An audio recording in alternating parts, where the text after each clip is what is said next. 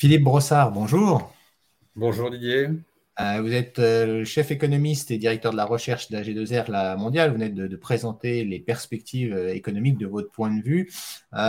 comment justement on termine cette année 2021 qui a été spéciale, pas autant peut-être que 2020, mais qui a été sans doute un petit peu compliqué pour y voir clair sur le plan économique? Quelle est un peu votre analyse aujourd'hui?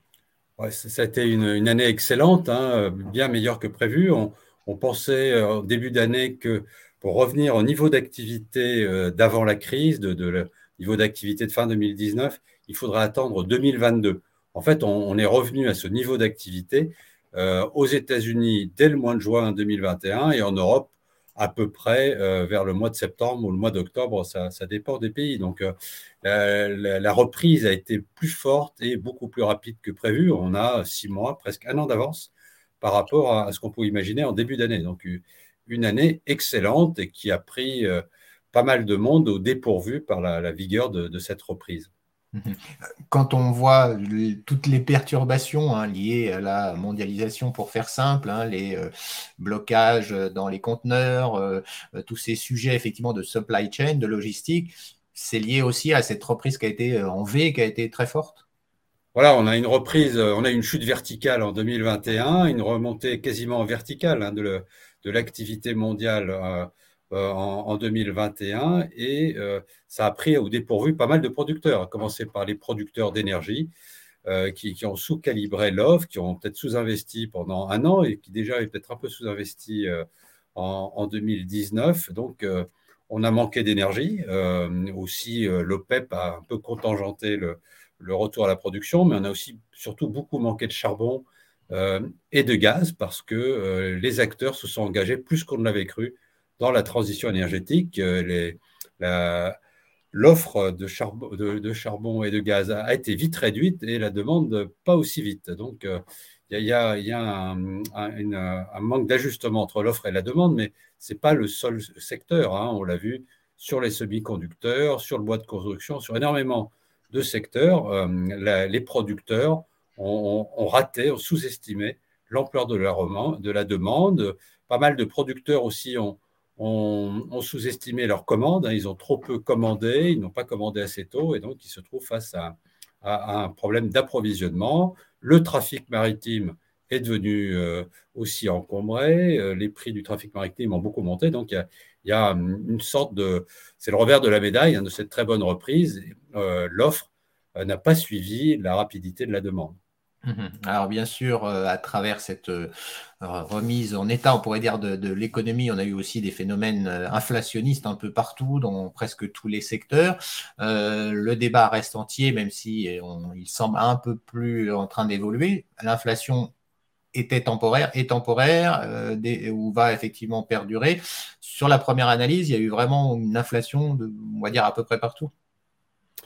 Alors, il n'y a pas exactement quand même de l'inflation partout. Hein. C'est surtout vrai euh, euh, pour euh, les États-Unis et l'Europe. Ce qui est assez troublant de ce point de vue-là, c'est qu'en en Asie, c'est beaucoup moins vrai. Hein. L'inflation est très modérée en Chine ou, au Japon, donc ce qui aide à croire que ben, le, mouvement qu'on constate en Europe sera pour l'essentiel temporaire. on, a déjà d'ailleurs aux États-Unis les premiers signes que certaines tensions sont en train de s'apaiser les prix euh, des matériaux de construction, du, bois de construction, qui étaient extrêmement élevés euh, au premier semestre, sont en train de rebaisser. Le, prix du trafic maritime également est en train de rebaisser. Et euh, bon, si on fait une synthèse des indicateurs de, tension sur toutes ces pénuries, elles sont en train de, commencer à tourner la tendance, leur, tendance s'inverse aux États-Unis.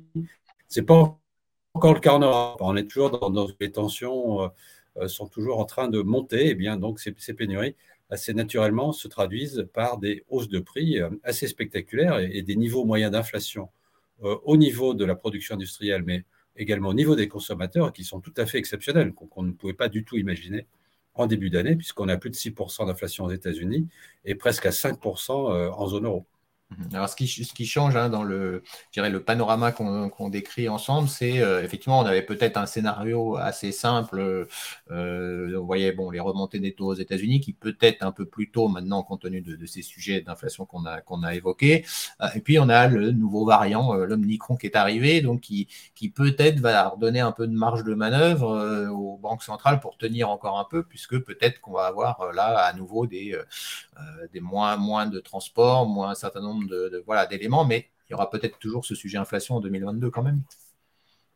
Alors, bon, très difficile de dire euh, quelle va vraiment être euh, le, la pression que met ce nouveau variant sur l'économie mondiale. On a quand même des, taux de vaccination très élevés. Euh, c'est vrai que les, vaccineurs, enfin les, gros laboratoires qui, ont fourni les principaux vaccins, ont des versions un peu contradictoires de, la situation. Hein. On a entendu Moderna dire sans doute les vaccins sont peu efficaces. Euh, Pfizer a une opinion un peu différente. Donc, euh, il y a quand même beaucoup d'inconnus. Notre scénario, euh, peut-être à la marge, est un petit peu affecté en matière de prévision de croissance pour 2022, mais je ne pense pas trop. On, verra. Mais bon, le, plus vraisemblable aujourd'hui reste quand même que le variant n'est pas forcément beaucoup plus virulent que ses prédécesseurs, peut-être même un peu moins, suivant des, premiers euh, constats cliniques euh, en Afrique du Sud, et que même s'il y a un peu plus de, de refermement ici et là, notamment on a vu le Japon très assez vite refermer le, trafic international, ça ne devrait pas bouleverser la reprise. bon, c'est vrai que si ça prenait une tournure d'affecter un peu plus la croissance et, et, et, et des restrictions importantes d'activité en Europe continentale et aux États-Unis, c'est vrai que ça serait embarrassant puisque ça accélérerait quand même euh, un peu l'inflation tout en ralentissant la demande. Alors ça finirait peut-être par euh, refaire converger offre et demande par une moindre demande, mais dans un premier temps, ça, ça continuerait sans doute de, faire pression euh, sur, sur l'offre et de, donc exacerberait un petit peu les pénuries. Donc on a vu que Powell n'était pas très à l'aise là-dessus. Je crois que il me semble que pour l'instant, l'analyse de, la, de la Fed est bonne. Sans doute, l'impact macroéconomique de tout ça ne euh, sera pas trop fort hein, de, ce nouveau variant. Et euh, il est logique maintenant de privilégier euh, aux États-Unis le retour à des taux d'intérêt normaux. Donc, avant, à la limite, d'accélérer un petit peu le, resserrement monétaire, pas pour faire une politique monétaire dure, hein, anti-inflationniste fortement, mais déjà pour avoir une politique monétaire normalisée avec des taux d'intérêt euh, qui reviendraient euh, vers les 2% à l'horizon de 2-3 ans. Oui, ça, fait, ça fait quelques temps. Pas de raison de, freiner le mouvement.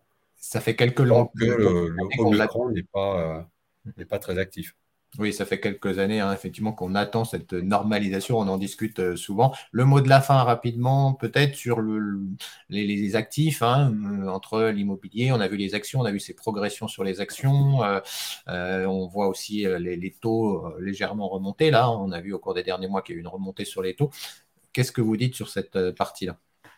Alors, les, taux d'intérêt devraient continuer de remonter hein, sous, sous le, sous l'effet euh, de la changement de politique monétaire aux États-Unis. En Europe, le changement de politique monétaire, il, est peut-être, il faudra peut-être encore attendre deux ans avant qu'il soit significatif, mais les taux courts remonteront sans doute aussi un peu à l'horizon 2024-2025 et euh, les taux longs donc anticipent ça, anticipent, ça plus ou moins et les taux longs aussi devraient refléter la remontée assez forte des, taux d'inflation. Ce qui est quand même très étonnant dans les marchés actuels, hein, c'est que par rapport à cette accélération euh, assez inattendue et d'une ampleur assez forte quand même de, de l'inflation américaine ou européenne, bah, les taux d'intérêt à long terme ont peu remonté. J'avoue que je n'ai pas une explication euh, complète à ce phénomène, mais une des explications peut-être, c'est qu'il y a des excédents d'épargne énormes qui font que bah, les, gens veulent des obligations, notamment des obligations d'État pour avoir la sécurité de la signature. Et euh, même si les taux d'intérêt sont bien inférieurs maintenant au niveau d'inflation, eh ben, ils veulent quand même des obligations euh, pour éponger leurs excédents d'épargne. Mhm. Donc, euh, je pense que les taux longs remonteront, mais peut-être pas énormément, et, resteront donc assez bas. Donc, pour les épargnants qui ont une vision de moyen long terme, il restera toujours en, Europe ce problème que les, produits de taux d'intérêt ont un rendement très faible, voire encore négatif sur le monétaire ou très peu positif sur, sur l'obligataire et qui, pour avoir un rendement sur l'épargne, et notamment un rendement qui batte l'inflation, bah, il va quand même continuer de, falloir de réfléchir à autre chose, et notamment aux actions et à l'immobilier. C'est vrai que les actions ont beaucoup monté cette année, mais surtout en Europe, leur valorisation ne semble pas excessive. Et euh, c'est sans doute là encore, avec une volatilité qui restera sans doute importante. Hein, il ne faut, pas croire qu'on aura une, ligne droite, mais disons sur un horizon de 5 ans ou un peu plus, les actions continueront d'avoir un rendement sans doute bien supérieur euh, aux actifs euh, de taux d'intérêt. Voilà, donc toujours la fameuse prise de risque hein, demandée par les banques centrales pour l'instant. Pour du rendement, il faut un peu de risque. Euh, merci beaucoup Philippe euh, Brossard d'avoir fait le point avec nous donc, sur ces perspectives économiques et financières. à très bientôt. Merci Didier.